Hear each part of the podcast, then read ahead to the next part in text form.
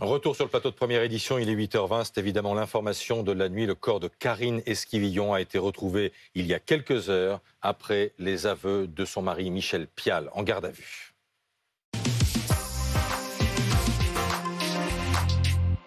Mourad Batik, avocat pénaliste, est avec nous. Bonjour. Bonjour. Merci d'être là aux côtés d'Alexandra Gonzalez du service police-justice de, BFM TV et nos envoyés spéciaux en, Vendée, quelques heures donc après la découverte du corps de, Karine, disparue depuis le 27 mars dernier.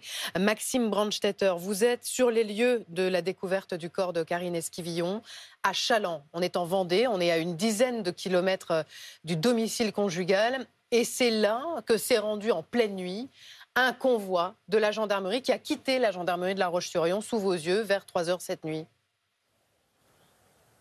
Exactement, un convoi. Vous envoyez un, un bout derrière moi. Alors en fait, on ne peut pas aller plus loin. Vous voyez, les, gendarmes nous bloquent. Il y a euh, des gendarmes qui empêchent les gens de passer. Derrière, un peu plus loin, il y a euh, des enquêteurs avec des brassards qui sont là en train de, travailler. Le convoi, vraisemblablement, qu'on a vu partir cette nuit, il est arrivé euh, par là, derrière nous. Derrière nous, il y a un bois, le fameux bois où a été retrouvé le corps de Karine Esquivillon cette nuit. On sait que Michel Pial est passé aux aveux cette nuit, qu'il a expliqué, il raconte que c'est un accident, qu'il nettoyait son fusil et que le coup est parti tout seul et euh, a tué euh, Karine euh, Esquivillon. Donc voilà, c'est suite à ces aveux que les gendarmes sont venus ici. Les aveux, d'après nos informations, sont vers 2 heures du matin et le convoi part vers 3 heures. Donc il y a fort à parier que c'est sur les indications de Michel Pial que les gendarmes ont pu se rendre ici. On peut aussi vous informer qu'ils n'ont pas fait que retrouver le corps de Karine Esquivillon. Ils ont aussi retrouvé l'arme du crime, un fusil qui était jeté dans, dans, une rivière, une rivière qui s'appelle la Vie, qui, qui passe par Maché. Donc euh, voilà, ici, après euh, avoir disparu le 27 mars, on a donc retrouvé euh, Karine Esquivillon, malheureusement le corps de Karine Esquivillon dans, dans le bois qui se trouve derrière moi mais attention euh, quand même, puisque euh, à l'heure où l'on parle, évidemment, Michel Pial, lui, parle, parle d'accident. Alors évidemment, les, réactions sont déjà euh, nombreuses, beaucoup d'émotions, évidemment, dans les entourages de, de, la famille de, Karine et notamment de, ses proches. même si l'on conservait très très peu d'espoir, c'est un choc ce matin, notamment pour le premier mari de Karine Esquivillon.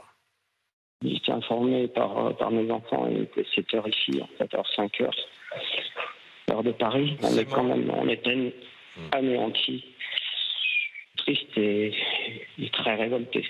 On gardait une lueur d'espoir, mais bon, on, savait, euh, malheureusement, on était conscient de la finalité de, cette affaire depuis, depuis longtemps. Dès le départ, dans la mesure où, quand les enfants euh, m'avaient prévenu euh, et m'avaient donné sa version, les versions étaient différentes. Alors, déjà, a beaucoup de soupçons, c'est impardonnable ce qu'il a fait. Depuis le départ, il a toujours menti. Quelles que soient les circonstances, de toute façon, ça reste, ça reste comme je vous dis, monstrueux et, impardonnable. Ce geste reste impardonnable. Il laisse derrière lui, euh, elle laisse derrière, derrière elle cinq enfants. Mmh. Euh, et, franchement, c'est vraiment difficile à vivre pour nous. Et même euh, n'ayant très rarement qu'une fois revu mon épouse ce matin, j'étais anéanti. Cinq enfants. Malgré ces contradictions, Alexandra, euh, Pial a résisté quand même pendant deux mois et demi. Et à un moment, donc, en garde à vue, il craque. Qu'est-ce qui le fait craquer? On sait que des éléments de téléphonie ont été déterminants euh, dans cette audition euh, lors de laquelle il a fini par craquer, par parler d'un accident. C'est ce qu'il dit à ce stade. Il dit que le, tir était accidentel, le tir qui a tué euh, Karine Esquivillon ces éléments de téléphonie. Il s'agit notamment euh, d'un SMS euh, qui, dit-il, avait été envoyé depuis le portable de Karine Esquivillon le 27 mars, jour de sa disparition, justifiant son départ volontaire. Elle disait J'en ai marre de vivre en couple, je pars. C'est ce texto qui lui faisait dire ensuite à son entourage et aux gendarmes Regardez, elle est partie volontairement, elle me l'a dit, mais je m'inquiète, ça fait plus d'une semaine qu'elle n'est pas revenue.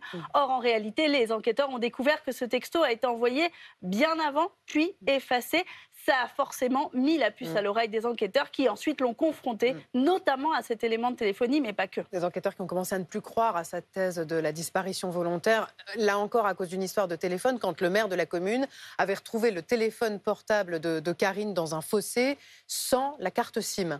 Et en excellent état il l'avait retrouvé, la, vitre était intacte, absolument pas sale, comme si le téléphone portable venait d'être posé là, alors que mm. euh, s'il s'agissait d'un départ mm. volontaire, euh, il aurait pu être là depuis un moment dans ce fossé. Alors, Maître Batik, il va falloir désormais euh, bah, démonter, prouver que ce que dit évidemment Michel Pial est vrai accident, ce sera sa ligne de défense. Comment va-t-on procéder pour, pour vérifier si ça tient ou pas? Effectivement, c'est presque là que tout commence maintenant pour l'institution judiciaire, parce qu'il va falloir reconstituer le puzzle, il va falloir confronter la version euh, de, euh, du mise en cause à la réalité euh, factuelle, aux expertises qui vont avoir lieu. Et donc les expertises, elles sont de deux ordres. Il va y avoir les expertises techniques, où tout de suite on va le confronter aux résultats de l'expertise, notamment sur le fusil, puisqu'il explique que c'est un accident. Et donc là, euh, très euh, pragmatiquement, on va prendre le fusil et on va tester la gâchette pour voir si effectivement il y a une résistance normale ou anormale, si effectivement lorsqu'on appuie sur la gâchette, ça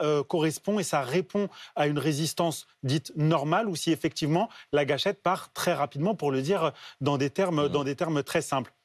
Ça, ça va être la première expertise qui va euh, revenir. Et puis, parallèlement à ça, on va évidemment expertiser psychologiquement et psychiatriquement euh, la personnalité euh, du mis en cause pour voir si le contexte dans lequel il évolue psychologiquement est un contexte sain ou si effectivement il peut présenter des troubles qui pourront euh, peut-être altérer euh, le discernement euh, du mis en cause. ce qui va être important dans cette expertise psychiatrique, c'est la fameuse notion de mythomanie. La mythomanie est un trouble psychiatrique.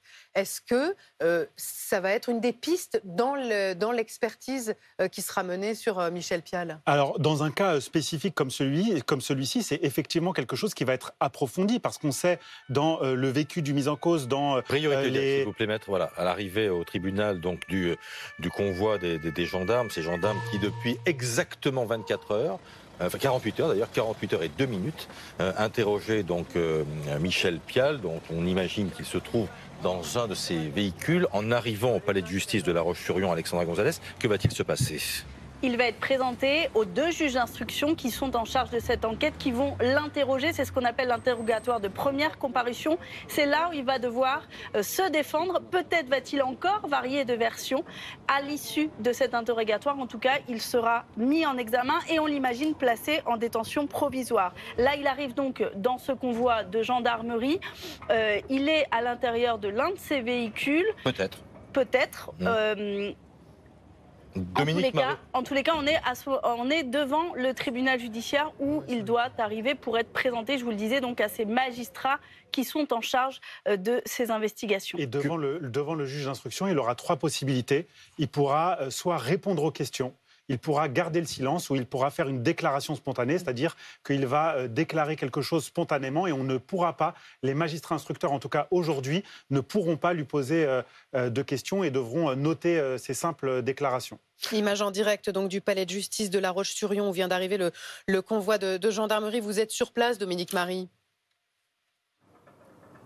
Oui, effectivement, on a vu il y a tout juste quelques minutes arriver ce, convoi euh, à vive allure avec euh, visiblement un, homme à l'arrière euh, sous une couverture. Alors, on peut supposer évidemment qu'il s'agit du suspect Michel Piaille qui, vous le disiez, va être présenté à, un juge d'instruction sous peu. La suite du parcours, on la connaît. Elle ne fait pas vraiment de doute hein, pour lui. Il va effectivement être présenté à ce juge d'instruction. Ça va pas durer très longtemps et il sera nécessairement mis en examen.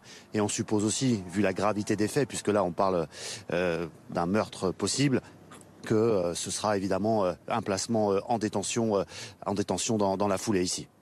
Si on s'en tient vraiment aux faits, maître, lorsqu'on regarde la ligne de défense, donc qu'envisage de toute évidence Michel Pial, il plaide l'accident, un accident certes, mais pendant deux mois, il garde le silence et il continue de dire que sa femme est partie, qu'il n'a pas d'explication une défense qui va être un peu, semble-t-il, difficile à tenir, non? Oui, alors en réalité, c'est pour ça que les expertises vont être fondamentales dans ce dossier, parce que la réalité, c'est qu'il peut s'agir d'un accident et après, un individu peut mal réagir face à cet accident. Il peut être pris de panique, ne pas avoir les bons réflexes, se dire que peut-être il va être mis en cause et donc faire absolument euh, n'importe quoi, ne pas avoir les bons réflexes. Ça, c'est une hypothèse, c'est une piste. La seconde piste, c'est la piste du meurtre ou de l'assassinat, donc l'idée de préméditation, l'idée de prévoir euh, à la fois le meurtre, à la fois euh, l'assassinat et euh, de euh, cacher le corps. Et donc ça, ce qui va nous éclairer là-dessus, c'est les expertises qui vont rentrer au dossier, notamment les expertises techniques.